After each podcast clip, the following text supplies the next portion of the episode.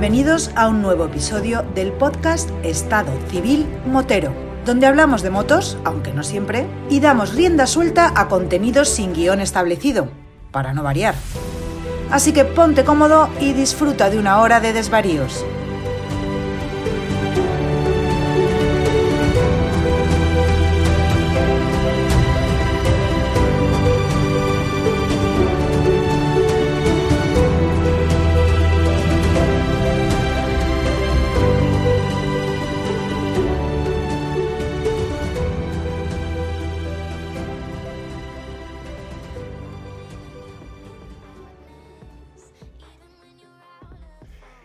Pasa, chaval? Muy buenas tardes, Vampi. Se me hace difícil, ¿eh? Bueno, ya vas cogiendo onda. ¿Qué pasa, Sí, Víctor? no, ¿Cómo estás? no tengo más remedio porque las collejas me llegan hasta aquí. en toda la boca. Hombre, estaría bueno. Si no, bueno, si no Filomena, te vas a ver a poco. Aquí no nos llegó, ¿eh? Por eso, pero vaya, Bueno, no, si, no hace, hubiera estado mal. si hace falta, me pongo a soplar y a soplar y a soplar, como aquello de los tres cerditos. Sí, eh, sí, sí. Bueno, Víctor, ¿qué tal por ahí? ¿Cómo te va? Pues bien, muy bien. Ah, dándole vueltas a una serie de cosas, pero bueno, tú, tú esto ya lo sabes, ya te lo comenté en privado. Ese- bueno, de hecho, e- eres el único que lo sabe. Petit comité, se dice Sí, petit sí, sí, petit comité. Fíjate si es pequeño, que solo lo sabemos tú y yo, o sea que. Oh, entonces tengo una primicia para mí solito. No, ni se te ocurra, ni se te ocurra. no, no, no, no, no, no, no. He dicho para mí solito. Ah, bueno, pues para, para ti sí, para tus fantasías, lo que tú quieras, claro. Vale, vale, vale. Pero entonces, cuando ya sea más o menos fiable, ¿me podrás dar la exclusiva? Sí, hombre, claro, mira, incluso lo podemos presentar aquí, si te parece. Mola, Ya- mola. ya- sí, mira, ya te hago un adelanto. Pues te tomo la palabra y Sí, te sí, invito a que cuando tengas la exclusiva cuentes conmigo para darle, bueno, para darle de publicidad. Vale, vale, muy bien. Bueno, Víctor, sé que últimamente has estado liado en el foro, eh, de- del foro de BMW. Cuéntame, ¿has encontrado a alguien por ahí digno del podcast de Estado Civil Motero? Pues sí, mira, además justo es el, invitado que vamos a tener hoy, con el que vamos a poder charlar un ratito, pero casi, y permíteme que, que puntualice, que me encontró él a mí, digamos. Estoy hablando de Julio, de Julio Álamo, más conocido quizá por todo el mundo, pues todas las cositas que hace en Internet, que es de... Empezó, eh, me- tú me corriges Julio, eh, si me equivoco, pero empezó con, lo, con otro en moto eh, y a partir de ahí, pues bueno, fueron las cositas derivando a, todo lo que lleva por delante hoy en día, ¿no? Y bueno, fue curioso porque eh, justo fue, estaba, habíamos justo llegado nosotros de, del viaje a Mongolia, que hicimos la presentación en la Riders y se acercó directamente al stand de BMW Motos. Se presentó y, oye, me cayó fantásticamente bien. Desde ese mismo momento comencé a seguir en redes y hasta el día de hoy. O sea que estuvimos hablando, pues, pues tengo esta moto, yo también viajo, no sé qué, hostia, me gusta mucho lo que hace, no sé qué. Y bueno, pues lo que pasa muchas veces con las personas que, eh, tienes la oportunidad de, digamos, de, entablar conversación así en persona, que al final pues hay una, conexión, ¿no? Que incluso pueda ir un poquito más allá eh, de lo que nos inicialmente nos vincula a todos, que son las motos.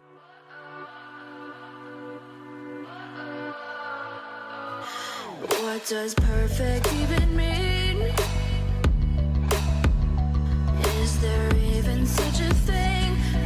Buenas tardes, Julio. Hola, buenas tardes, Mapi.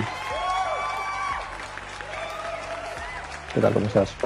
Bien, bien. Yo debo de reconocer de que te escuché hace muchos años en el podcast de Viajo Moto con Roberto Naveiras y aunque no te he seguido, reconozco que no te he seguido todo lo que debería de haberte seguido, porque es que no me da la vida con el montón de cosas que hay en internet, eh, Over- Overlanders, Instagram, los podcasts, el curro, la casa, que os voy a contar a los que nos estáis escuchando que sabéis que no nos da la vida para todo. Pero, como he dicho antes, sí que reconozco que te conozco y he seguido tus andaduras cuando nos vas a contar eso de lo de jamón jamón. Sí, bueno, lo que, lo que yo he llamado toro en moto, eh, o el reto toro en moto, que tiene algo que ver con, con jamón jamón, con aquellas vallas que ciertas personas que nos estén escuchando de ya de una cierta edad habrán crecido con ellas, ¿no? Yendo en coche y jugando a ver cuál o quién era el que se, se encontraba la siguiente silueta del toro a, a lo lejos de la carretera, ¿no? Entonces, esa figura, pues eh, por casualidad, por, por un- empezando por una chorrada, pues ha terminado siendo pues bastante importante en mi vida, ¿no? De tanto que llevo cuatro años con una con un proyecto, ya no solo personal, ¿no? Sino también intentándole dar a la gente que muchas veces dice, joder, hoy salimos en moto, pero ¿dónde vamos? No, joder, otra vez, aquí en Madrid, por ejemplo, ¿no? A la Cruz Verde, ¿no? Joder, eso está muy listo. A Cebreros, es lo de siempre. Entonces, bueno, pues oye, pues yo intento plantearles otras opciones y una excusa, darles una excusa para que se lo pasen bien. ¿Se te ocurre la feliz idea de darte una vuelta y buscar toros de Osborne por la geografía? Pues a ver, eh, todo, todo empezó con un viaje en moto, que yo iba desde Madrid a Barcelona, por, por circunstancias del amor, tenía ya una parejita por allí, y bueno, pues cogí la moto y me fui a verla, y me fui por la autovía. Entonces un viaje de esos apasionantes en moto, ¿sabes? 500 kilómetros en línea recta y dices, joder, vaya, vaya coñazo. Y a la altura de Medinaceli, pues a lo lejos, pues vi una figura un toro de Osborne, y dije, joder, pues voy a ver si, si se puede llegar cerca del toro, ¿no? Pero vamos, como que puedo pensar cualquier otra cosa, ¿no? Entonces salí por la desviación de la autovía y nada, pues por la guía, la referencia visual del toro, que es muy sencilla, pues bueno, pues a ver si por aquí, a ver si por allá. Y joder, pues sí que llegué muy cerca de. Llegué a un sembrado y dije, bueno, pues mira, voy a poner la foto, la moto, perdón, y le voy a hacer una foto al toro. Y la moto, bueno, pues ya está. Pues le hice la foto a la moto y al toro. Yo descansé y pues, pues me di la vuelta y iba tirando para Barcelona. Claro, según iban pasando los kilómetros, pues en esa carretera creo que hay cinco o seis toros iguales, a ambos lados de la carretera, a veces a la derecha, a veces a la izquierda. Pero bueno, yo iba con prisa, entonces pues nada, llegué a Barcelona y al cabo de los dos días volví hacia Madrid. Dije, joder, pues ya que vi los toros voy a ir parando. Igual que fue divertido lo de Medinaceli, pues voy a ver si puedo ir parando. Bueno, pues lo fui haciendo, no tenía prisa para llegar a casa. Recuerdo que era un domingo, llegué por la noche, yo me fui a dormir, a la mañana siguiente me fui a trabajar y a los días, em, revisando el móvil, pues vi las fotos de ese viaje y dices, joder, mira, pues una foto de un toro y una moto. Coño, mira, otra foto de un toro y una moto. Eran iguales, pero todas eran distintas, ¿no? Porque el enfoque es distinto, el paisaje, eh, la perspectiva que tú le das a la, a la- a la foto. Bueno, me pareció curioso, ¿no? Porque al final tenía cuatro o cinco fotos casi, casi iguales. Me dio por buscar. Cogí al amigo Google y dije, bueno, toros de Osborne en España. Yo qué sé cuántos hay, no tengo ni idea. Y no había mucha documentación, pero bueno, había un mapa más o menos actualizado y había en torno a unos 85 ponían en ese mapa. Bueno, 85, bueno, pues si yo tengo 5, pues para buscar los 85, pues oye, se te da un tiempecito, ¿no? Y puede ser divertido, ¿no? Pues hay muchos que están en provincias distintas, con lo cual, pues es una buena excusa. Los fui recopilando la, información y en esto, pues que, que vi un link que ponía toros de toros de Osborne en México. Y dije, no jodas. Me fui a buscar los de México y dije, coño, que aquí también hay, hay otros tantos. Y luego vi que había también otro más en Dinamarca. Entonces ya dije, hostia, date. Esto da para, para un tipo gincana, ¿no? Joder, pues.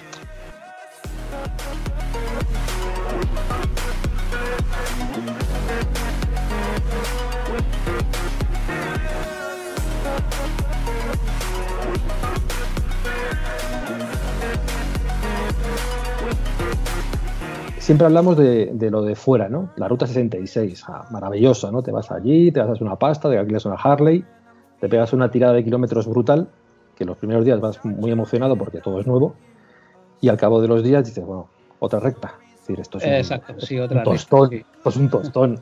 Y aparte, aparte que no todo el mundo podemos tener el dinero y el tiempo para poder hacer ese tipo de cosas. Fui dándole vueltas a la historia y dije, joder, pues estaría chulo hacer una ruta 66 en, a la española. Y qué mejor símbolo de unión de esos, o esa, eh, ese hilo conductor de ese reto, pues que fueran las figuras de los toros de Osborne. Empecé a pensarlo y claro, pues lo agrupé en, en fases. Una fase sería para España, otra fase sería México y otra, pues irte a Dinamarca, a Copenhague, pues que hay un toro allí. Y empecé a hacer una web. En la web tengo las localizaciones, tengo una ficha por cada uno de ellos para facilitarlo a la gente pues que pueda ir a verlo. Falta mucha información que tengo que completar, ¿no? Porque ya pe- empecé a pensar que ya que vas allí, pues poner información sobre aspectos culturales, sobre temas de gastronomía, temas curiosos de la zona, ¿no? Y que a la gente le pudiera dar un valor añadido, pues el, ir hasta un cierto punto para ver un- una simple valla publicitaria. Y así empezó el reto toro en moto. Eh, la guinda fue como, como hace dos años más o menos. Ya eh, contacté con, con la gente de Osborne pues, para explicar el proyecto, para pedirles permiso. No, no dinero, eh, cuidado, permiso. para el uso de la, de la marca, porque yo no quería tener un problema con ellos. Y bueno, empezó una relación bonita de amistad con, con una persona de allí. Y un día me llama y me dice, oye Julio, hemos puesto un toro de Osborne en Japón. Digo, no jodas. no jodas, ¿en Japón? ¿Dónde? Pues en, en Matsumata, hay una exposición de arte al aire libre y nos ha salido la opción y les hemos mandado los planos a los japoneses para construir un toro allí. Sí, sí, sí.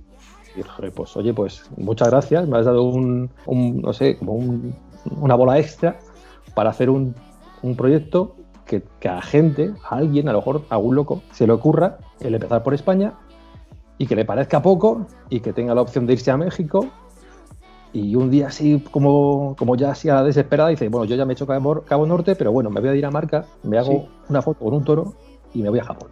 Sí, sí. O al revés, o algún japonés que Al quiera revés. venir para acá también. Es decir, que, Claro, que- o- o que da mucho juego, en realidad, sí, sí. Al final es una excusa para montar moto.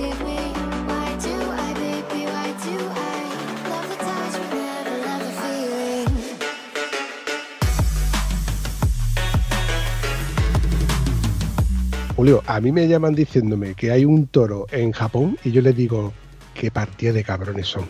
Mira que poner un toro allí para que yo vaya a buscarlo. Hombre, la verdad es que hasta hace, bueno, el año de la pandemia anterior no lo damos por vivido, pero bueno, era anterior, hasta 2019, más exactos diciembre de 2019, a mí ese toro, pues me lo podían haber puesto en la luna, me, hubiera dado igual, ¿no? No era un sitio donde yo pensaba que algún día eh, me fuera más o menos factible el, el pensar ir. Pero en, en ese año, en, a final del año 2019, yo ya casi casi había terminado todos los de España. Faltaban el de Baleares, de Mallorca y el de Melilla. Bueno, y el de Canarias. Los tres me faltaban. Y en ese momento yo hablo con un amigo mío mexicano, con Dubanok. Bueno, pues esas preguntas tontas que haces algún día a alguien que monta en moto. Oye, ¿cuánto cuesta rentar una moto en, en- en México? Y me dice, no, compadre, yo te dejo una de las mías. Y dices, joder, ¿y cuánto cuesta un vuelo? Y es temporada baja. Y dices, coño, es que es muy barato. Y un alojamiento, total, que al final era un viaje de 15 días, pues por poco, muy, vamos, mucho menos de mil euros. Entonces dices, hostia, tengo vacaciones, tengo, es accesible, digo, Duban, me voy para allá. Y me fui a México hacer los seis toros de, que hay en México, porque eh, yo lo que sí he hecho, porque en México hablé con la, la comunidad biker mexicana para preguntar dónde estaban y cuántos había, porque al final no es una información que esté muy, muy actualizada. Y había gente pues, que me daba esas referencias de 5 o 6 más o menos, y un tipo un día me dice, no, aquí hay como 500. Pero que me estás container. Digo, pues, si hay 500 en otra vida lo haré, pero en esa no me da tiempo. Y lo, lo que hice fue volver a contactar con, con- la empresa que es propietaria de, de, ese icono y me dijeron que ellos mantenían seis. Entonces yo tomé como oficiales, entre comillas, los que mantienen la marca. Entonces, bueno, pues en ese viaje que pude hacer en México, aparte de pasármelo súper bien, pues tuve 15 días rodando a mi, a mi aire por México. Y, y bueno, pues lo que hice fue alcanzar los seis toros eh, y hacer un relay de resistencia, que también lo hice por allí. Entonces, en ese momento, yo cuando vuelvo a España, pues dices, joder, a ver, que lo que parecía una gilipollez y empezó así como una chorrada, pues me quedan Baleares, Canarias y Melilla, que bueno, eso más o menos se puede hacer más o menos fácil. Ya tengo hecho México, joder, es que casi, casi está a tiro de piedra, ¿sabes? Bueno, quien dice, llegar a, a Dinamarca y quién sabe si algún día llegar a Japón. Y con esas empecé a, a pensar el, el, bueno, oye, ¿qué pasa si termino Canarias, Melilla y Baleares? ¿Puedo dejarlo todo a falta de dos? ¿Tú qué harías, Juanpi?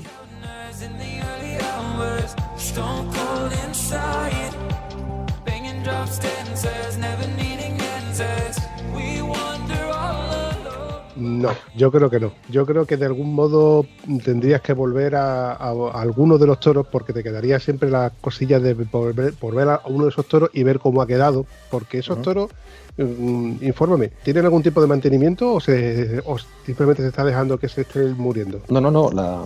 A ver, yo, al raíz de, de informarme ya de, de este símbolo y profundizar un poco en su historia y su localización, pues eh, ha habido cosas muy curiosas, ¿no? Es decir, yo he llegado a contactar, bueno, al revés, me contactó la hija del diseñador de esos toros, es decir, eh, que fue Manolo Prieto.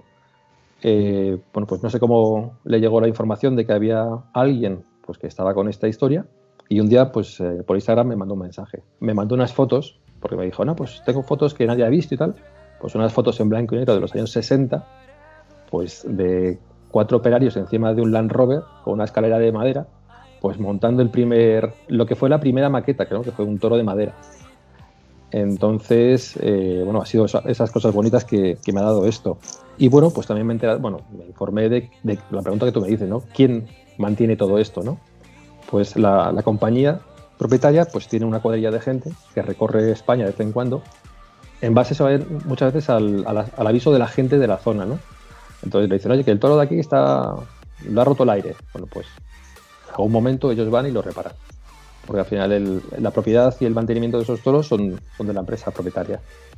Pues mira, Julio, eso que me acabas de decir me incita a que si recorriendo la geografía española, que lo veo complicado, pero con esto de la pandemia y demás, pero si cabe la posibilidad de tener acceso a uno de esos toros, me gustaría hacerme alguna fotito y si es posible compartirla, porque creo que en Instagram tienes la pos- tenemos la posibilidad de poder compartirla, ¿no? Sí, bueno, inicialmente, pues como esto empezó como, pues, una chorrada, pues dije, bueno, lo más fácil es que la gente pues comparta. Igual que yo me estoy pasando bien, al final el tema mola bastante, ¿eh? cuidado. Porque parece que es una tontería decir, bueno, pues venga, pues voy a un toro, me hago una foto y listo. Pero cuando yo he, introducido a gente en esta historieta, porque he hecho alguna, alguna salida con grupos y venga, pues eh, yo os cuento un poco cómo es la historia y los otros vais a luego vuestro aire. Pues al final lo que haces muchas veces es que haces una salida en moto y dices, bueno, espera, que si me desvío por esta carretera y hago 50 kilómetros, ahí tengo otro más, ¿no?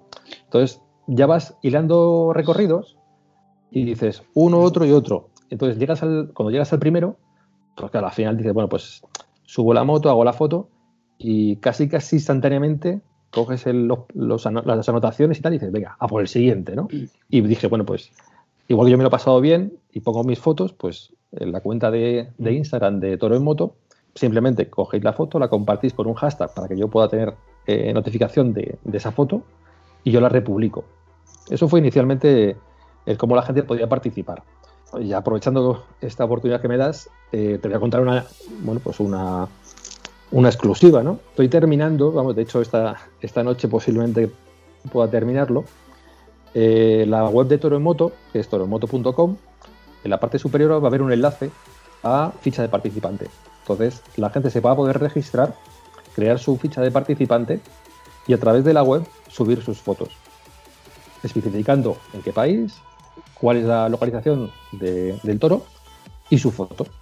Ellos la van a subir y después de un proceso de validación, porque bueno, hay que tener un poco de filtro de que hay algún cachondo no te suba una foto así que no que, que no sea muy que, no, propia. que no. Claro, sí, sí, aquí en España siempre hay mucho cachondo. ¡Ay, que me quedo muerta! Ent- o cachonda, yo qué sé. Entonces vamos a evitarlo, ¿sabes? Y, bueno, se valida. Y una vez que se valide, lo que se va a hacer es que esa foto va a aparecer en la ficha de participante de esta persona y se, eh, se le va a actualizar de forma automática todo un ranking de porcentajes de cumplimentación por provincia y por país.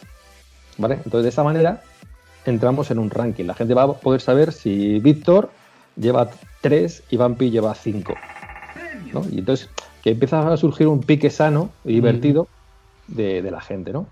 La gente también va a poder hacer una búsqueda de participantes por, por país o por, o por provincia, conocer a gente que esté también metida en esta, este reto y, bueno, pues o picarse con ellos o un día, pues, eh, mandarle un mensaje y decir, oye, ¿te parece que salgamos juntos y nos vamos hasta aquí? Hacer un poco de comunidad y la idea es que la gente se lo pase bien. Ese va a ser lo que en unos días va a estar ya activo y accesible desde PC, desde móvil y, un poco darle esa vuelta a este proyecto.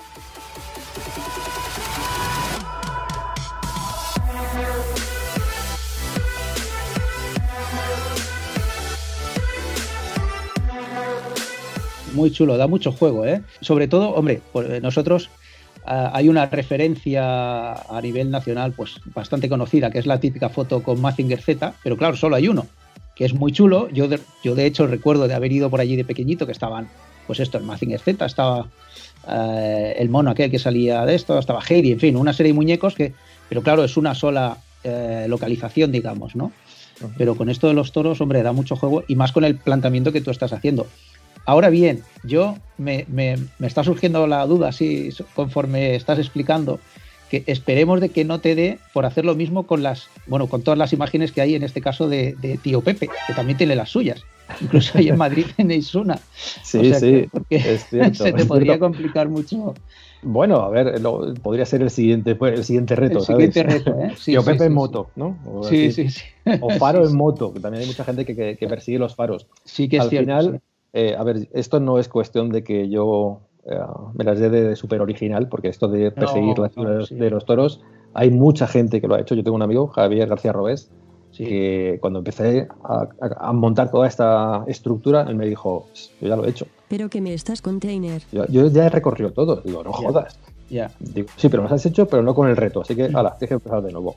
Sí, esto es una, es una idea pues muy recurrente porque al final los motoristas siempre buscamos pues un, un, un acicate, ¿no? Para, Sí, para- y un para aliciente, de sí. Siempre, claro. Es muy difícil, es- estoy, con- estoy de acuerdo contigo, Julio, es muy difícil hoy en día mm, encontrar algo que digas, eh, no, no, no está hecho. Y aunque no estuviera hecho, también hay que ver las limitaciones de cada uno o, o- o las actitudes de cada uno para poder eh, afrontar pues, lo que se suponga que, que no esté hecho, ¿no? Claro, aquí, un poco para vender mi, mi- mi libro, lo voy a vender un poco mejor. Porque yo he venido aquí a hablar de mi libro. Eh, la ventaja que tiene con respecto a, a las figuras del Mazinger y tal, es que todas esas figuras están en la misma ubicación, ¿no? Claro, exacto. Entonces, entonces, para la gente de Cataluña, pues vale, bien, es, es accesible. Pero para alguien del Puerto Santa María es, es- es una locura, ¿no? Es decir, eso ni te lo planteas. ¿Esto cuál, la ¿Qué parte buena tiene esto? Pues que salvo en Cataluña, que, que ya no hay, eh, casi, casi en toda España, en un radio de 150 kilómetros, tienes una o varias figuras. claro. Decir, En Andalucía tienes un montón, en Castilla y León, Castilla-La Mancha. Entonces, cualquiera puede empezar un día y, y probar, ¿no? Y si le hace gracia, pues bueno, pues ya, ya abriendo el radio de kilómetros o aprovechando un viaje que haga con, con unos amigos o yo qué sé, pues un, un tres días que tengo libres, bueno, pues mira, me voy solo y, y bueno, pues voy poniendo las chinchetas y lo voy completando, ¿no?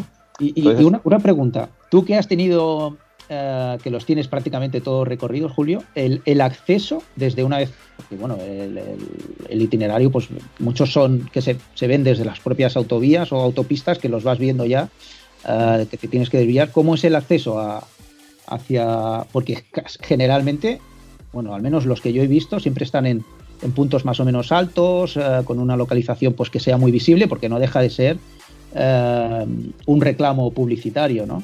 ¿Cómo es el acceso a, a la mayoría de los toros? Bueno, pues aquí entra otra de las normas. Hay normas, hay pocas, ¿eh? no, no soy mucho de poner normas, pero a la hora de montar este reto, pues se me ocurrieron varias cosas, ¿no? Esto no es un reto para gente con una maxi trail, ¿no? O- no es solo para la gente con maxi trail, ¿no? Porque al final hay mucha gente pues, que tiene otro tipo de motos. Sí, sí. O Eh, no ¿no? son- O- Es que ya me jodes el reto, tío. Ya sería bici en moto, bici- eh, toro en bici o. pero quiero decir que a lo mejor lo, lo vean y digan, oye, pues mira, yo pues hago Sí, sí. cicloturismo y oye, pues está simpático, voy a hacer pues tres de mi provincia, por ejemplo, ¿no? Hay un, hay un chaval, eh, no sé cómo se llama, se llama Ruedas Gordas o algo así, en Instagram, Sí, que me manda fotos con, con la bici, el tipo. claro. Sí, al final, al final pasa que con bici tiene más mérito. Eh, hombre, sí. eso es Porque nosotros nos, nos pegamos una tirada de moto, 200 kilómetros, pero no sabes hacer bici. Sí, sí, sí, está claro.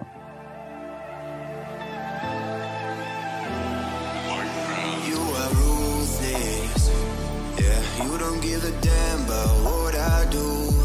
You think you're the coolest. Who would ever wanna? Si primero lo haces con moto, después lo haces con bicicleta, después lo tienes que hacer andando con patinete eléctrico. Entonces, eh, buscamos un toro, lo hundimos en el mar y lo hacemos nadando. A ver, vamos a ser un poco, vamos a ser un poquito profesionales. El reto, el reto consiste en toro en moto. Y vamos a hacerlo en, en toro en moto. Eso es así. Hombre, por favor.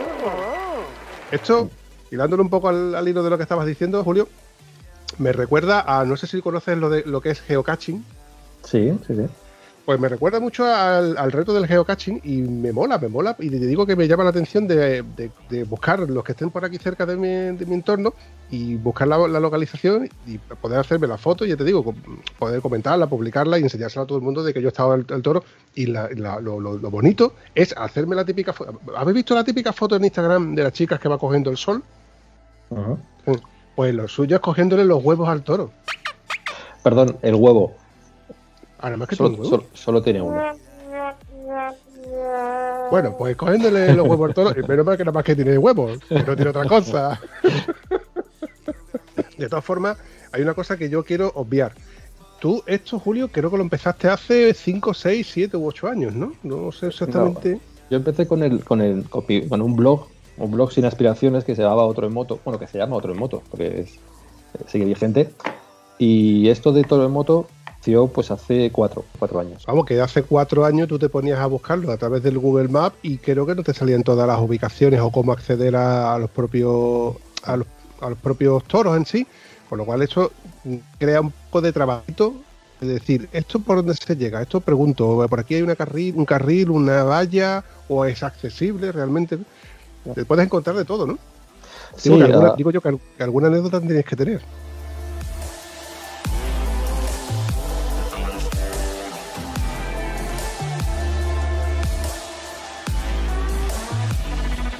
Sí, eh, pues por ejemplo, eh, en la comunidad valenciana, llegar a un toro que estaba cerca de, un poquito antes de Gandía, ¿no? Y llegué bastante tarde, de noche casi, y dije, bueno, hago una cosa, voy a hacer noche y mañana me levanto pronto y a las 6 de la mañana, cuando empieza a amanecer, hago una foto estupenda, ¿no? Fui a dormir, me pongo el despertador, me levanto, me atravieso un campo de naranjos a las 5, a las 6 menos cuarto de la mañana y joder, que no está el toro. que no está y que no estaba. No estaba el toro. A ver, el toro es, un, es, una, es una imagen con cierta polémica, ¿no? Es, decir, es cierto, yo he vivido fuera de España, ¿no? Entonces, eh, a mí, yo no soy taurino. Es decir, no me gusta el tema de la, de la tauromaquia ni tal. Lo respeto a quien le guste, pero a mí no me gusta. Pero es cierto que cuando tú vives fuera de España, hay ciertos iconos que, que van, van unidos a nuestra cultura. Y el toro, mm, nos guste o no, es uno de ellos Es uno de ellos, claro. es uno de ellos. Entonces, eh, igual que a mí me puede parecer, bueno, pues eh, muy unido, pues también es un símbolo de reivindicación para mucha gente, con lo cual, pues hay veces que, bueno, pues a un simpático, pues se le da, le da por coger una, radial y cortarle las patas a ver si el viento lo tumba o, bueno, hacer ese tipo de cosas. Y este que os comento, de cerca de, de Gandía, pues le pasó eso. Luego pregunté en una gasolinera, digo, oye, aquí había un toro. Me dijo, sí, pero bueno, lo tiraron hace unos meses. Entonces, el reto, yo intento tener la, la información más o menos actualizada. La gente me va contando este tipo de, de incidencias. Por ejemplo, en, en el de Zaragoza, pues hace un, mejor ya hace, hace un año tal vez, hubo una, una tormenta de viento muy fuerte y lo decapitó. Y hubo alguien que me mandó un mensaje que me dijo, oye, que sepas que eso está así. Entonces, bueno, pues luego lo han reparado, pero, pero sí, esas cosas pueden pasarte de vez en cuando, ¿no? Como es una excusa lo de viajar, pues cuando llegas allí y no está, pues dices, bueno, pues, pues bajo por el siguiente, ¿no? ¿Qué vamos a hacerle? Tampoco esto es... Ya, ya, sí, curioso, ¿eh? Curioso, sí, sí. Oye, y una cosita, ¿todos los toros son negros como los vemos nosotros, en, o por- al menos como los que yo recuerdo haber visto por la autopista? Bueno, cuando te pones al lado de uno de ellos, te das cuenta que hay, hay una cosa curiosa, ¿no? Que el espacio entre, a ver, la pata trasera, vamos a ser pulcros, entre la pata trasera y el rabo, pensábamos que estaba, bueno, pues que está abierto, ¿no? Y está pintado, está pintado azul. No, no son dos piezas distintas, es la misma pieza. Y eso me contaron que, que eso fue el producto de, de una y otra vez que por tema, por ejemplo, la acción del viento se rompiera el rabo del toro, que decidieron, pues oye, pues darle más consistencia y pintarlo. Es decir, luego anécdotas ha, ha habido muchísimas. Yo recuerdo cuando me co- contaron que estaba montando uno en Japón, con la mentalidad japonesa contrastada con la mentalidad del sur de España. Así que tenemos cosas parecidas y otras que son muy diferentes. Entonces los japoneses dicen, oye, mándanos los planos. Pues le mandamos los planos a los japoneses. Y fue un tipo de, creo, creo que fue un tipo de borne para allá, a ver lo que habían hecho. Y le dice, le llaman y dice, oye, que estos figuras han montado lo que es la chapa del toro, la figura, la silueta, pues de un acero, pues me, lo voy a inventar, pero más o menos, ¿no? De 5 milímetros. Claro, esto pesa, porque claro, el, toro tiene 14 metros de altura. 14 metros de altura por 5 milímetros de chapa de acero, échale, ¿eh? Y Sí, claro, sí. Aquí, en, aquí en España usamos uno. Entonces, claro, pues, no, no, pero es que para no se rompa. De hecho, la cimentación está a prueba de terremotos, que es pues toda esa, esa forma tan metódica de los japoneses, pues bueno, pues se, pas- se pasaron un poco. Y tuvieron que decirles de aquí, oye, rebaja esa chapa porque si no, esto no hay quien lo, quien lo sujete. Entonces, ha habido anécdotas muy bonitas y muy divertidas. En el puerto Santa María, por ejemplo, eh, en un viaje, pues yo me voy al puerto Santa María y en la cuesta de la Trocha, que a ti Iván, yo creo que te sonará más o menos por dónde está, pues ahí está la figura del tío Pepe y al lado la figura del toro de Oborne. Entonces, joder, dices, hostia, esto dos pájaros de un tiro. La putada es que esas figuras están en una finca privada que es una cantera de extracción de áridos. Entonces yo llegué un viernes por la tarde, llego hasta, hasta la puerta de...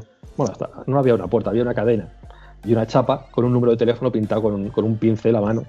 Así, un número bastante, bastante simpático. Y ahí solo había, perros de estos de guarda de, de canteras, llenos de mierda los perros y con un talante un tanto agresivo, ¿no? Entonces, ¿qué haces? Llamo, no llamo y la que entonces era mi pareja dijo, vamos a llamar. Digo, vamos a ver, es viernes por la tarde. ¿Qué- qué- Deja, deja, vamos a llamar. Entonces llama por teléfono, cuelga, me mira y me dice que viene para acá. Digo, ¿que viene para acá quién? Digo, guarda, que viene para acá. Digo, no jodas. Bueno, total, como esto se devoraba un poco, dijimos, bueno, pues vamos a darnos una vuelta por lo que es el puerto y ya volvemos.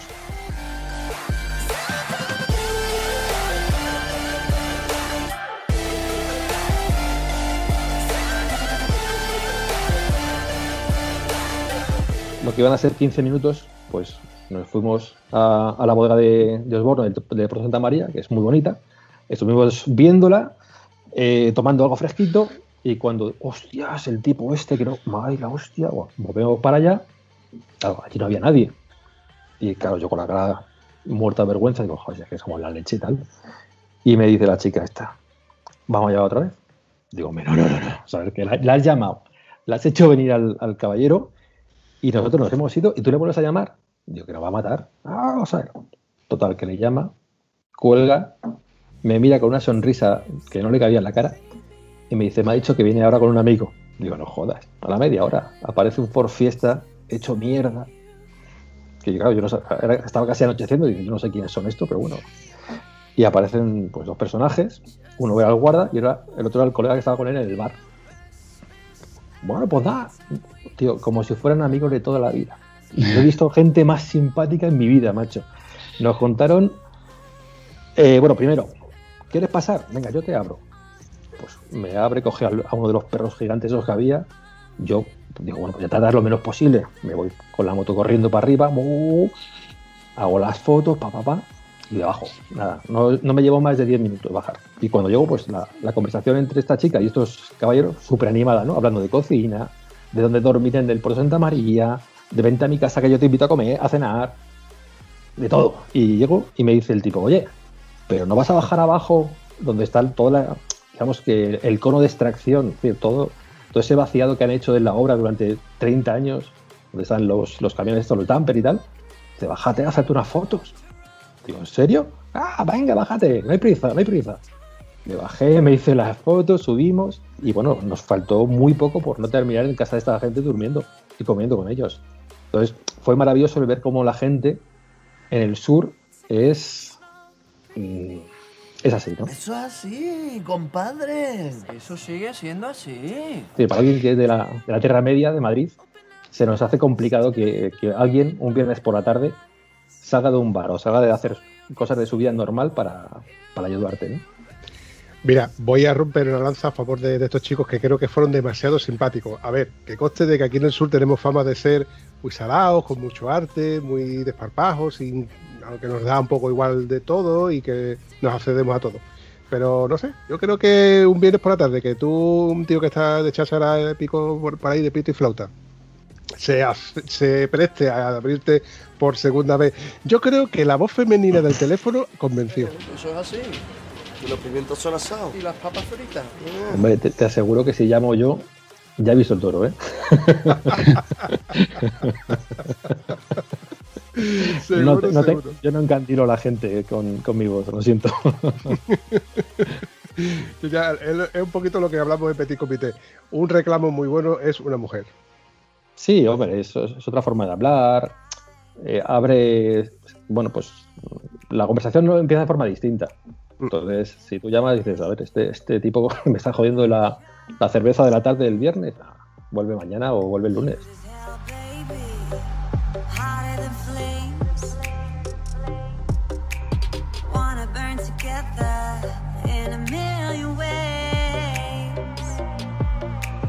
Hay una cosa que tengo que preguntarte, Julio.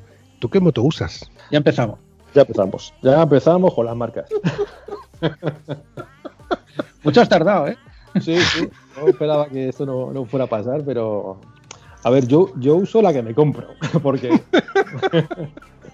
a mí, a mí no, de momento no tengo la suerte de que nadie me, compre, me ponga, me ponga patrocinio ni me ponga moto. Entonces, yo ahora mismo tengo una, una BMW. Qué raro, ¿no? Sí, sí, sí. Una 1250 GS Adventure. Creo que son, son, son raras de ver, ¿eh? Sí, Vale. sí, yo creo, yo creo que vienen ahora con los paquetes de galletas. y, la- y las Adventure en los paquetes de Colacao. Sí, sí. Bueno, No, pero, a ver, desde te el vale 2013. de disculpa, eh, en el reto, como han sido cuatro años, he utilizado otras motos. Es decir, he estado con al, al toro, claro, lo que está más cercano de aquí de Madrid. Al de Caballerías de la Sierra yo voy como quien baja el patio de colegio, ¿no? Cada vez que tengo un amigo que no se lo sabe, ¡pum! Le doy la tabarra y le llevo allí. Y a ese, a ese toro he ido con una Harley, he ido con una Moto Gucci, he ido con una Honda. Es decir, también la, parte interesante de este reto, o la parte que yo veo también interesante, es que es accesible a cualquiera con la moto que tenga, eh, con la cilindrada que tenga, que no exige llegar a, a un punto mucho o muy cercano o muy lejano del toro. Es decir, cada uno va a su aire. Decir, aquí el reto, el reto y, lo- y somos motoristas todos. Entonces, si yo tengo una RT, me tengo que subir hasta un, hasta un collado ahí, pues, pues no. Pero bueno, la pongo abajo, perspectiva, y para mí vale igual. Entonces, la parte más democrática es que todo el mundo puede participar. Sí, sí, y no, no terminamos de darnos cuenta de eso. ¿eh? Estamos ensimismados y en, en- una, en una lucha constante y, y fraternal de, de- de- de esto es todos contra todos, marcas contra marcas, modelos contra modelos. Y es tan fácil como simplificarlo absolutamente todo. El decir, bueno, eh, vas en moto, pues estupendo, que- si es que es lo que hay que hacer, ir en moto, ya está. Lo, mismo da eh, la marca que sea, el modelo que sea. Si vas a ir al mismo sitio al que pueda ir yo con la, con la moto que yo tenga, ¿no? Lo has dicho muy bien, Víctor. Y tú también, Julio. Realmente tú tienes la moto que te has comprado. Da igual que sea BMW que sea otra marca. Pero te he hecho la pregunta un poquito a sabiendas, porque sé que, qué moto usas. Digo sé que sé qué moto usas porque lo hemos hablado a través del foro. Y es porque eh, a mí en el podcast se me ha achacado bastante con que todos los contertulios que traigo tienen BMW. Y yo lo que comento es que yo no elijo al, al, al contertulio para que traiga una BMW, sino que da la casualidad de que es BMW. Y por suerte o por desgracia, más bien por suerte del que la puede comprar, lo puede adquirir y se puede comprar una BMW, tenemos BMWs por doquier. Vas por la carretera y ves mm, de cada cinco motos mínimo una o dos es BMW. Y bueno, o bien porque te lo ponen fácil, porque no te lo ponen fácil. Bueno, de todas formas, yo creo que como es el referente, sobre todo en el tema GS, son las, las motos trail por referencia, pues todo el mundo, todo el mundo que se ha comprado una moto, primero ha mirado seguro a BMW. Otra cosa es que no te puedas comprar una BMW, o como yo, por ejemplo, que no me puedo permitir comprarme otra y conservo la que tengo, aún con sus defectos, sus achaques y después de 12 años, y diga, pues, macho, pues me compro, no sé, no voy a poner marcas, pero me compro una moto, me compro una Derby que conste que yo tuve una Derby. En vez de comprarme una BGS, me compro una Derby que me es más asequible. Y, pero no por eso puedes achacar al tu vecino que tenga una BMW 1200 GS Adventure HP. Entonces, mm, me da un poquito coraje y se me nota ya, ¿no? me da un poquito coraje de que la gente diga, es que nada más que trae gente con BMW. Los indignaditos. Ahí me ha tocado la fibra. Indignaditito. Digo, ¿yo qué culpa tengo de que Julio tenga una BMW o de que Víctor tuviese antes una BMW? Yo me atrevería a decir que es por estadística, por pura estadística. Mm, Es la moto más vendida. Entonces, en proporción, si tú haces, eh, pues básicamente, si no es la, el último modelo, va a ser una 1150 o una 1200. Eh, o sea que, y de ahí, pues podrías perfectamente a, a- a ir bajando un poco en el escalafón de, de las marcas más vendidas, ¿no? Pues, pues eh, lo, lo de siempre, pues ya vendría, entraríamos en KTM, entraríamos en Triumph, entraríamos en Ducati, entraríamos en todas las maxi trails que todos conocemos, ¿no? Más las que van a llegar ahora que también se van a tener que sumar, pero bueno. Igual me equivoco, ¿eh? pero yo creo que es un tema estadístico, vaya. Yo te, yo te digo que estuve probando, tuve la posibilidad de probar hace unos meses una, una 1290 de KTM Y yo iba con toda mi. Yo, yo tengo una BMW, ta, ta, ta. Y me volví llorando. Dije, madre mía, qué motarrón, qué motarrón. A ver, yo creo que aquí es más el indio que el arco. Y eso os lo juro que lo, lo pude vivir en, en, México. Sí, sí. En el, en el rally este que hice de resistencia, que es una auténtica locura para nosotros europeos, porque consta, hay dos modalidades, ¿no? Hacer 1600 kilómetros en menos de 24 horas. Entonces, esa es, la, la- esa es una, fa- una fase y otra fase es 2500 kilómetros en menos de 36 horas. Y hay gente que lo hace. Es decir, hay, hay- hay mucha, mucha gente, sobre todo en, en América y tal, mucha gente que lo hace. ¿no? Entonces, yo cuando estuve en México, mm, iba a los toros y me dijo este amigo mío, oye, compadre, ¿te apunto a un rally de resistencia que voy a hacer? Y yo dije, bueno, voy a estar allí, pues, pues va, dale. Claro, sin saber lo que era, ¿no? Y yo llego allí, semana antes, el check-in de las motos, y empiezo a enterarme de qué va, de qué va eso, ¿no? Salimos de Ciudad de México a las 12 de la noche y tenemos que hacernos 1600 kilómetros del tirón. Si te pasa algo por el camino, eh, un accidente, una rotura de la moto, o simplemente, oye, estoy cansado y no puedo más, no hay coche escoba, te quedas tirado y te busca la vida. Claro, ellos están acostumbrados, ¿no? Son mexicanos, no ven tanto el peligro, pero un europeo como yo decía, hostias, eh, y si me pasa algo, mm, ¿qué pasa? Y luego me- otra, otra pregunta es, oye, ¿y la seguridad? ¿Qué pasa por aquí? Porque claro, en México me han dicho que es inseguro. Y este amigo me dijo, ah, compadre, tranquilo, hablamos ya con los narcos y nos dejan pasar.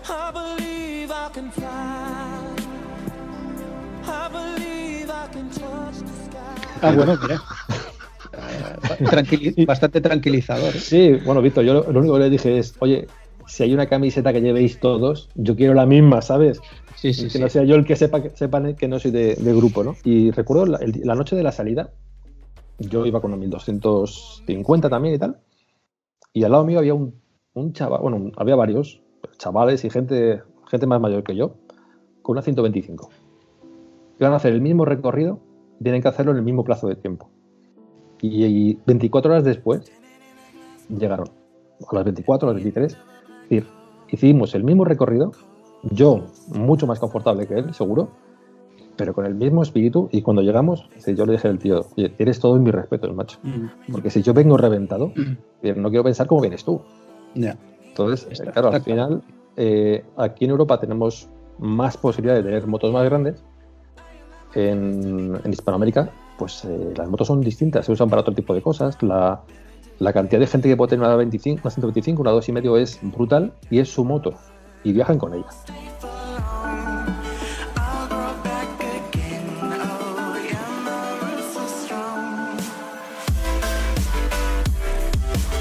Tenemos que dejarnos de peleas ¿no? de, de moto grande, porque contra más grande mejor.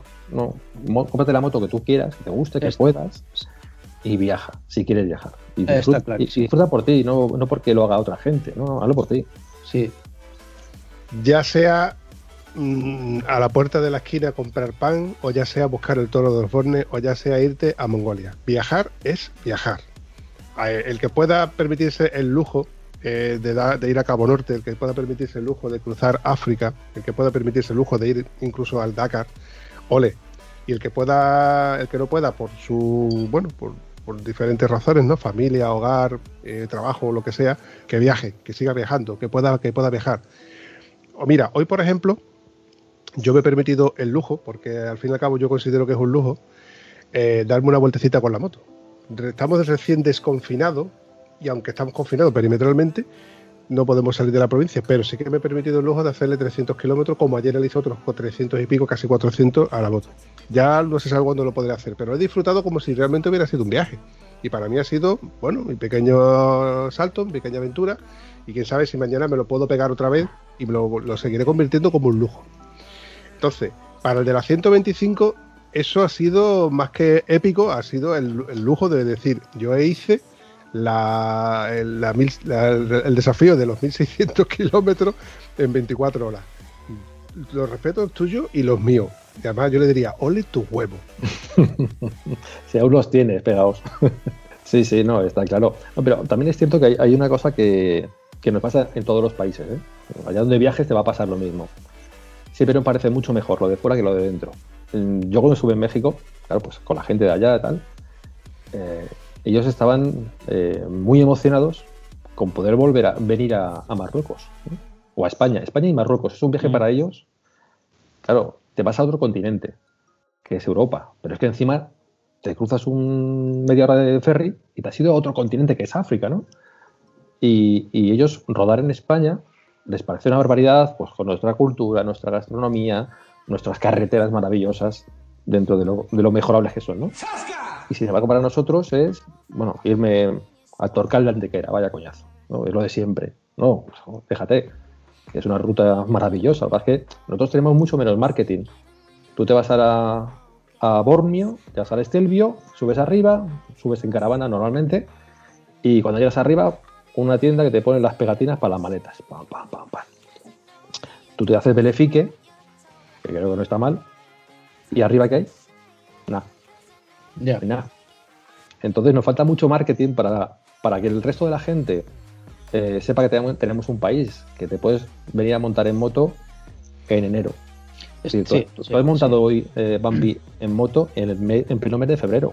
Si tú eres un alemán, la moto está guardada en un, en un garaje y tú ya la cogerás pues en julio o por ahí para ir a Garmin, date una vuelta. Entonces nosotros tenemos un país que con un, con un rango de kilómetros norte-sur de mil kilómetros puedes montar en moto todos los días del año.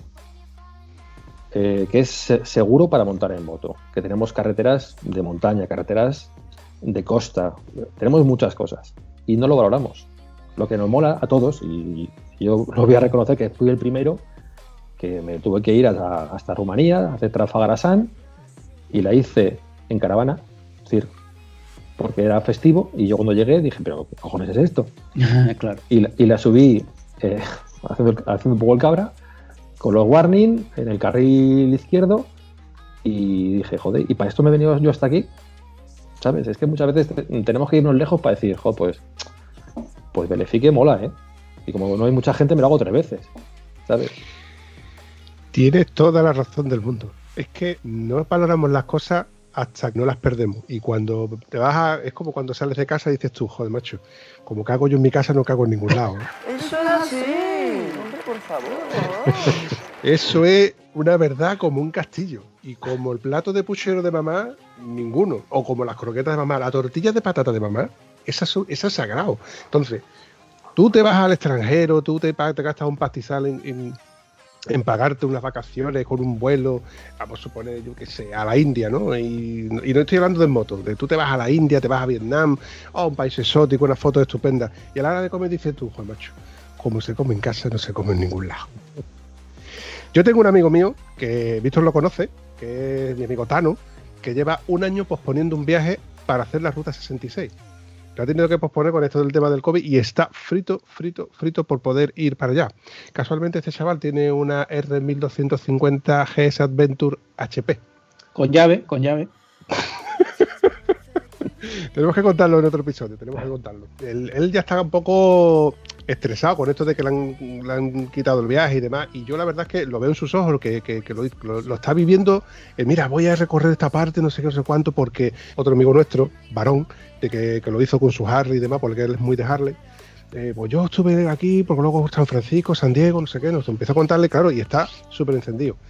Y yo pienso que cuando él esté allí y se pega allí sus primeros, no sé, 10, 15 días, dirá con lo bien que se estaba en casa.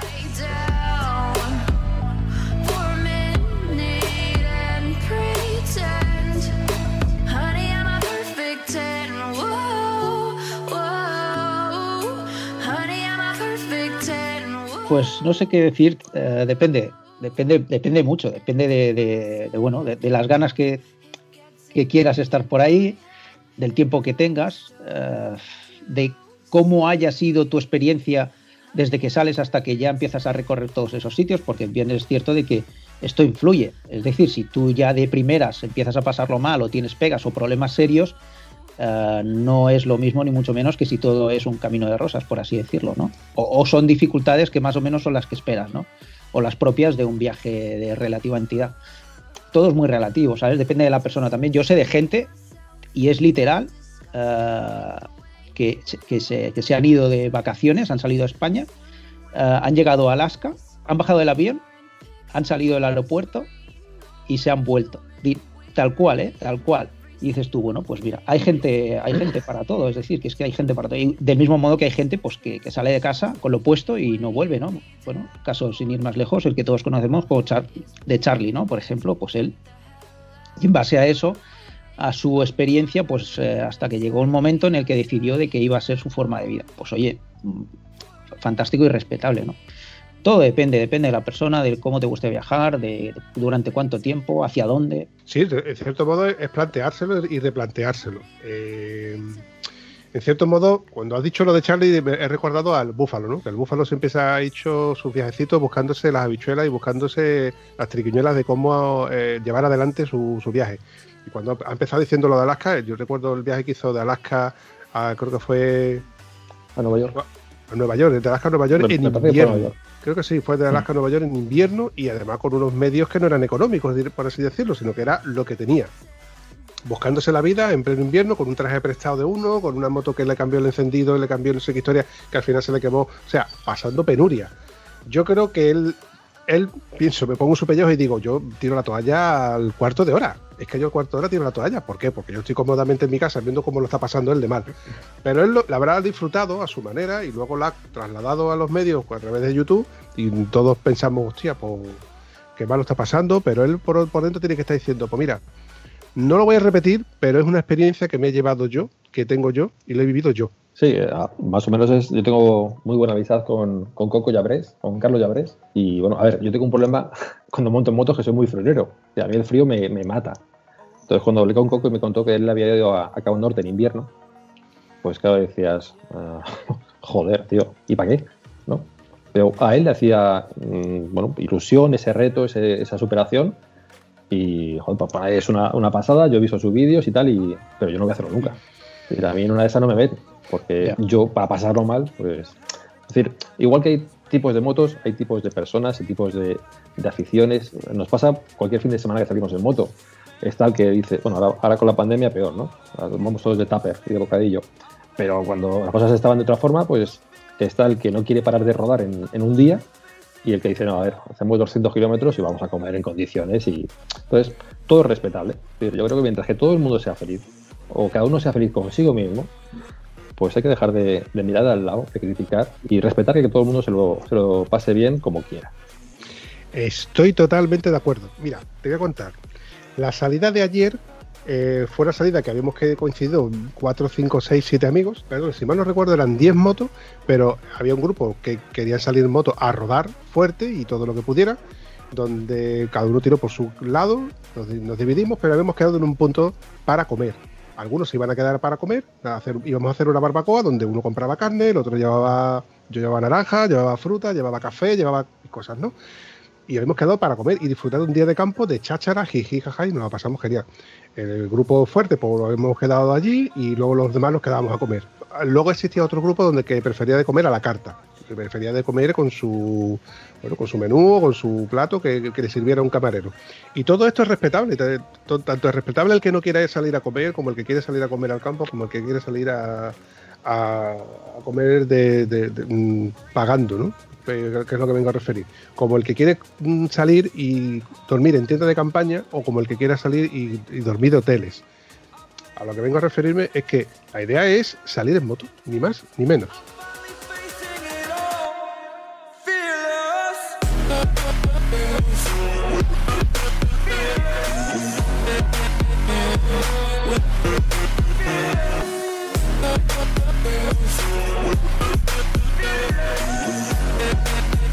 Pues sí, mira, te voy a decir una cosa, al, hilo de todo esto. Yo muchas veces me encuentro en, en- pues cuando me tengo que, cuando entro en el, en el foro de BMW o en cualquier otro, ah, me encuentro gente que dice, estoy planteando un viaje, me voy a ir a no sé dónde, ¿quién se apunta? Y yo pienso, eh, vamos a ver, ¿cómo puede ser? O sea, eh, ya tienes problemas cuando viajas con amigos, ¿cómo te planteas tú irte con alguien que no conoces? Bueno, pues hay gente que lo hace, ¿sabes? Y hay gente que, que ha llegado a hacer viajes relativamente interesantes y al final, pues oye, de ahí ha surgido una amistad. Hay gente que, y hay gente que lo ha hecho, ha pasado por esa experiencia y aquello ha terminado pues a los 400 kilómetros, porque es que es, es que es muy complejo. Y ya no te cuento si la intención es salir de España. eh, ¿sabes? Hacer un viaje de esto. Yo, eh, por eso digo siempre, yo, por ejemplo, con Carlos eh, tenemos tanta afinidad, los dos más, más o menos nos gusta lo mismo, es decir, levantarnos temprano, desayunar fuerte, subirnos a las motos y no parar hasta no hasta que llegues a destino, hasta mucho más allá, porque en realidad es, pues bueno, viajábamos un poco sin dejando esa incertidumbre, ¿no? Es decir, bueno, no, no, no me voy a fijar que tengo que llegar hasta aquí, sino bueno, si llegabas bien, si no llegas, pues no pasa nada, y si puedes llegar más allá, pues bueno, pues más allá, ¿no? Pero por lo menos ya partes de la base de decir, sé que con la persona que voy al lado, o delante o detrás, pues va a aguantar eh, un- una tirada muy larga de kilómetros, ¿no? Una, una vez que ya has pasado por la etapa de, de hacer el cuerpo a tiradas largas, ¿no? Porque no, tú no te puedes subir el primer día de viaje en la moto y decir, venga, pues voy a hacer mil kilómetros, porque esto, pues es que es, de hecho es contraproducente, ¿no? Hacer eso, tienes que empezar poco a poco. Pero bueno, que es, un poquito esto, ¿no? Que te encuentras con gente que, que hace este tipo de cosas y dices, tía, a mí me sorprende, ¿eh? yo sería incapaz.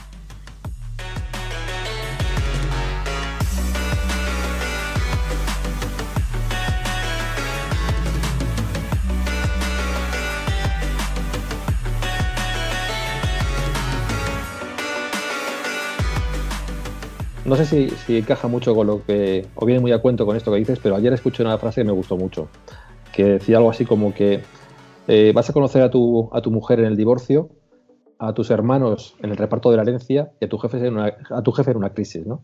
Que viene más o menos a poder encajarse en, y a tu compañero de moto cuando las cosas se pongan jodidas.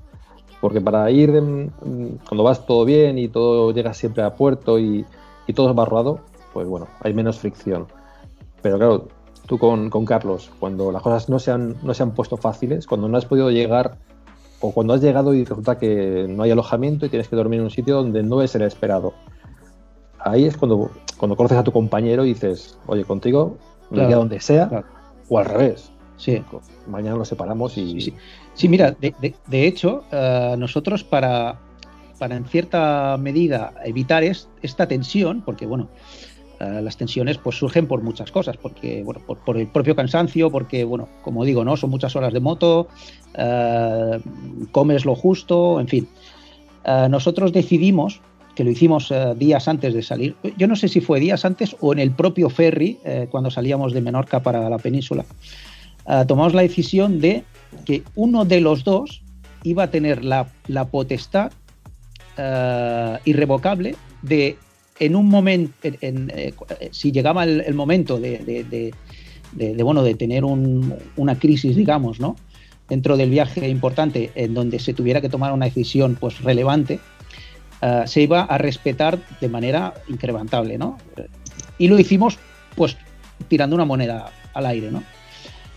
Ah, la suerte es que este comodín no lo tuvimos que usar también durante todo el viaje, ¿no? Pues afortunadamente, pero bueno, ah, quiero decir que siempre es, es un poco ah, te- tener esta, esta pequeña ventaja, ¿no? De decir, bueno, pues mira, o tenerlo muy claro, ¿no? Es decir, pues que siempre haya alguien que tenga un porcentaje de más ah, de capacidad de decisión, pues por lo que sea, pues por la experiencia o porque, bueno, Pero ¿hasta, hasta qué punto? Me refiero, ¿qué ejemplos? Pon, pon- pon un ejemplo para entenderte. ¿Hasta qué punto podría llegar esa decisión o en qué tipo de situaciones? Pues eh, no te sé decir, pues eh, en, los, en los pasos fronterizos, por ejemplo, si, si ocurre un problema en, en uno de los pasos de un país hacia otro, si ocurre un problema burocrático o lo que sea, pues que haya alguien que tome una decisión de decir, oye, pues ¿qué hacemos? ¿no? Por ejemplo, ¿no? Que, no, que no todos sean discrepancias. Es, es uno de los peores sitios en donde te puedes poner a discutir con tu compañero, ¿no? Con tu Pero- amigo. pero lleg- ¿Llegar al punto de decir eh, uno tira y otro se queda también? ¿O, o no? ¿Eso lo teníais acordado de vamos eh, juntos, volvemos juntos? Mm, Hombre, yo, eh, yo creo, no, no, en este sentido yo creo que esto sí, si, si, si van, van los dos y si se vuelve uno, yo creo que el otro también. En esto, salvo que sea, eh, o sea, por una cosa grave, me refiero que sea un accidente y digas tú, hostia, pues otra cosa es que diga uno, oye, mira, eh, yo qué sé, estoy cansado, tío, el viaje se me ha hecho grande, yo me vuelvo. Pues tío, pues, pues yo no, por ejemplo, ¿no? O bueno, depende, esto ya depende, ¿no? Pero es un buen planteamiento. Yo est- ciertamente desde, ese punto de vista nosotros no creo que no nos lo llegamos a, enfocar. ¿no? Pero bueno, eh, en cuanto a, a- crisis importantes que sí se pueden que se pueden dar, ¿no? Pues decir, pues, pues no sé, cosas de, de itinerario, de, de modificar o de oye, yo me gustaría ir a visitar esto.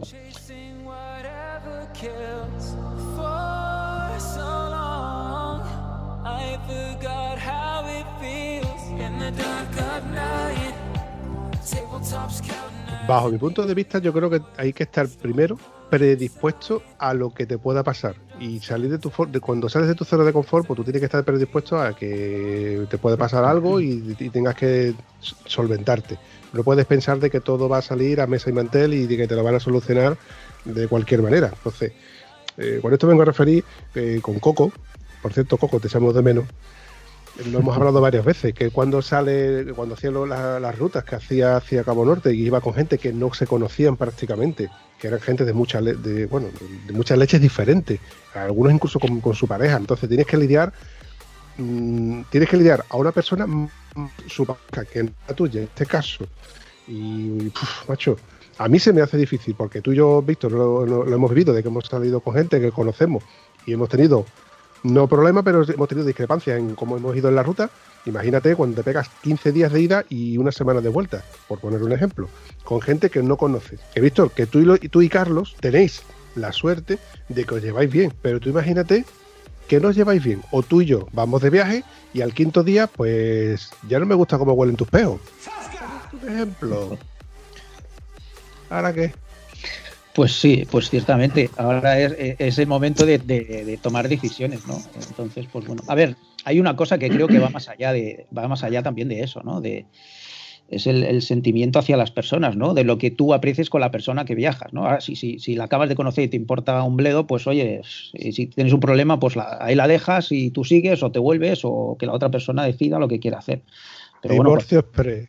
Divorcio Sí, express. pero no, pero es un poco esto que digo. Es que es, a mí no me va a dejar de sorprender, ¿eh? Y, no dejo de verlo, ¿eh? Los foros, pues oye, que me voy, aunque sea cerca, ¿sabes?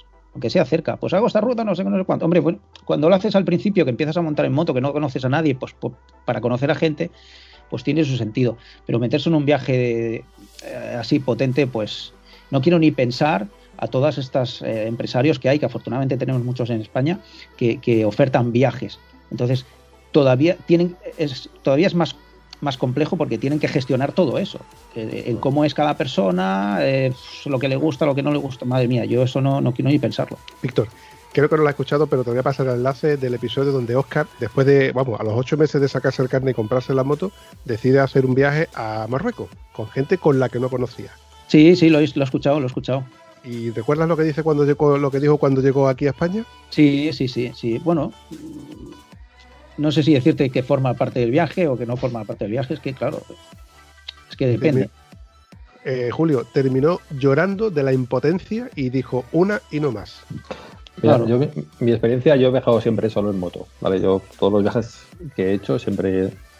eh, digamos que tengo muy buenos amigos en moto, pero es difícil siempre, bueno, pues eh, encajar el momento para ambos, el tiempo, el ir a un sitio donde ambos quieran ir. Mm, Conmigo, mis amigos, bueno, pues no hemos tenido esa oportunidad. Pero sí tuve la oportunidad de ser guía de viajes en moto para una empresa. Y entonces me tocó trabajar con gente que no se conocía. Ahí me di cuenta que, bueno, que era muy chulo, ¿no? Decir, no, me voy a trabajar y a dar una vuelta de moto y yo soy el, el, el road leader, ¿no? Mucha gente dice, joder, qué bien, te van a pagar las vacaciones. Joder, yo esa semana y pico dormí menos que nunca. Y además con un estrés, claro, a mí, yo a veces cerraba, cerraba grupo y recuerdo que, bueno, en. En, en, ah, ¿Dónde era? En Marruecos, en... eh, bueno, camino a, a. Pues hay un cruce y dice siempre, ¿no? Oye, el de adelante que espera el de atrás. Y cuando el de atrás, pues así nadie se pierde. Eso en Marruecos, ¿no? ¿Qué pasó? Que el que iba tres motos delante de nuestra dijo, mira, yo no me pierdo yo. Y el de atrás que se joda. Esto era una recta enorme. Claro, yo ya vi que eso, eso no tenía buena pinta y el que iba pues tres motos delante mío a 140 hizo un recto y se fue. Claro, yo parecía una gallina buscando a mi pollito.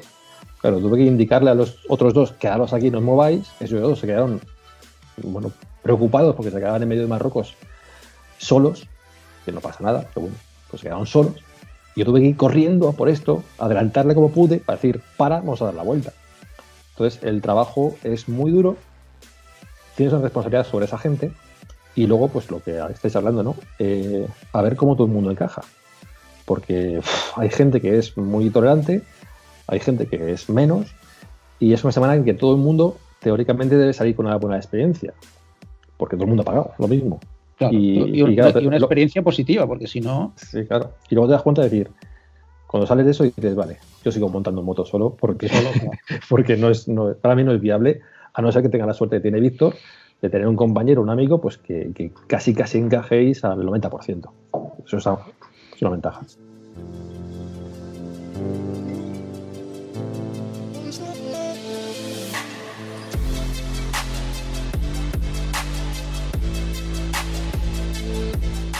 Bueno, chavales, como nos vamos acercando la horita, y no sé si sabéis de que yo suelo hacer episodios de una horita para que os dé tiempo a lavar la moto mientras que tenéis puestos los casquitos, los auriculares y escuchando el podcast de Estado Civil Motero, que es lo, más o menos lo que solemos tardar en secar la moto, una hora, los que limpiamos más la moto. Tengo que hacer un día un especial esto de cómo limpiar una moto en condiciones. Porque hay gente que dice, pues yo limpio la moto en menos de una hora. Y hay gente que dice, macho, conozco una mujer, de hecho, que me dice, mi marido, mi marido se mete allí en el cuartillo y se pega dos horas lavando la moto, tiene la moto impecable. Me la quiere la moto más que a mí. Digo, bueno, pues por algo será. Lo voy a dejar ahí. Oye, Julio, creo que tenías que contarme algo en primicia, ¿no? Bueno, antes hemos hablado de, cómo mi vida o mi planteamiento de futuro cambió después de un viaje a, a México, ¿no? Y cómo vi más cerca pues, esos dos toros que, que me faltaban, ¿no? Esos que están en Dinamarca y en Japón. Y bueno, la idea que tengo eh, y, y para la que he empezado a trabajar, tanto a nivel personal de bueno, echar cuentas para ver cómo me sufrago el, este coste, a nivel de tiempo y preparación personal de, de cosas que no sé, ¿no? Pues, eh, ¿con qué? ¿Con qué objetivo? Pues bueno, pues que mi idea es que en, en mayo más o menos del año próximo, si la pandemia esta puñetera no lo permite, pues salir desde el puerto de Santa María en un viaje que iría primero hasta Dinamarca, a Copenhague, a completar el toro de Osborne que hay en Dinamarca, y de ahí cruzar hasta Japón. Entonces haría un viaje en moto desde puerto de María hasta Japón, y con ello yo terminaría mi propia participación en el reto, ¿no? Igual que otros van a su ritmo, pues bueno, yo como empecé antes, pues he avanzado más. Pues ese es mi, mi sueño, ¿no? El poder, poder terminar el año que viene pues con este, con este bonito viaje.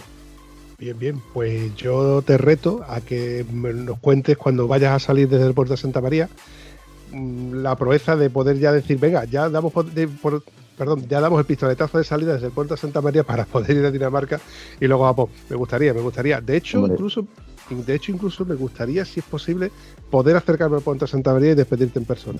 Esperemos que para este- esa fecha el COVID ya nos deje salir de una puñetera vez. Sí, yo, yo espero que, primero, espero poder cumplir ese sueño, porque al final, a, a día de hoy, casi un año por delante, pues, eh, bueno, hay muchas cosas que tengo que pensar, ¿no? Porque al final yo, yo no soy profesional de esto, yo tengo mi trabajo y, bueno, pues tengo que ver cómo encajar todas esas piezas, porque, bueno, ya he estado hablando con Víctor, que me ha adelantado su experiencia de ese viaje a Mongolia, y bueno, pues sé que, que es, un, es un viaje largo, ¿no? Entonces tengo que cuadrarlo todo para, para que una persona normal como yo y que a día de hoy sus viajes se los paga él, bueno, pues, pues con todo eso a ver cómo puedo hacer para que para lo que empezó hace cuatro años como una locura o una tontería, mejor dicho, pues termine como una locura, ¿no? Que a Japón. Bueno, es lo, es lo más gratificante también, ¿eh, Julio? Y voy a puntualizar de que quizá lo más complejo del viaje sea disponer de ese tiempo. eh, Y es lo que siempre decimos, eh, disponer de- del tiempo para, a fin de cuentas, estamos hablando de que mínimo eh, se requiere un mes, mínimo. Te, a poco que te despistes, pues te vas a encajar en los dos, en dos meses. Ya dependerá de si haces todo el trayecto, ida y vuelta o solo ida, pero vamos, un mes mm, seguro que se requiere para, para como inversión de tiempo para realizar un viaje así. O sea que eh, lo más importante es esto, ¿no? Sí, la verdad es que, a ver, cuando, cuando esto lo he, lo he empezado a madurar, hay veces que el sentido común te dice, bueno, a ver, que esto es una cabezonería, ¿no? Joder, bueno, ya has hecho muchos y esto es, es casi inalcanzable, ¿no? Y por otra parte, eh, me imaginaba siendo un- bastante más mayor de lo que ya soy, en una, en una residencia de ancianos, hablando con Sí. un viejecito y vacilándole, como diciéndole, joder, yo tuve, estuve a punto de irme a Japón en moto, pero no tuve huevos para hacerlo. Entonces, bueno, pues yo creo que voy a intentarlo. A lo mejor en, en mayo del año que viene te digo que, no ha sido viable, pero bueno, este, este año que tengo lo voy a soñar, lo voy a preparar, con la ilusión de que voy a intentar hacerlo. Y luego ya veremos si, si finalmente salgo o finalmente pues se queda en un año soñado y disfrutado así.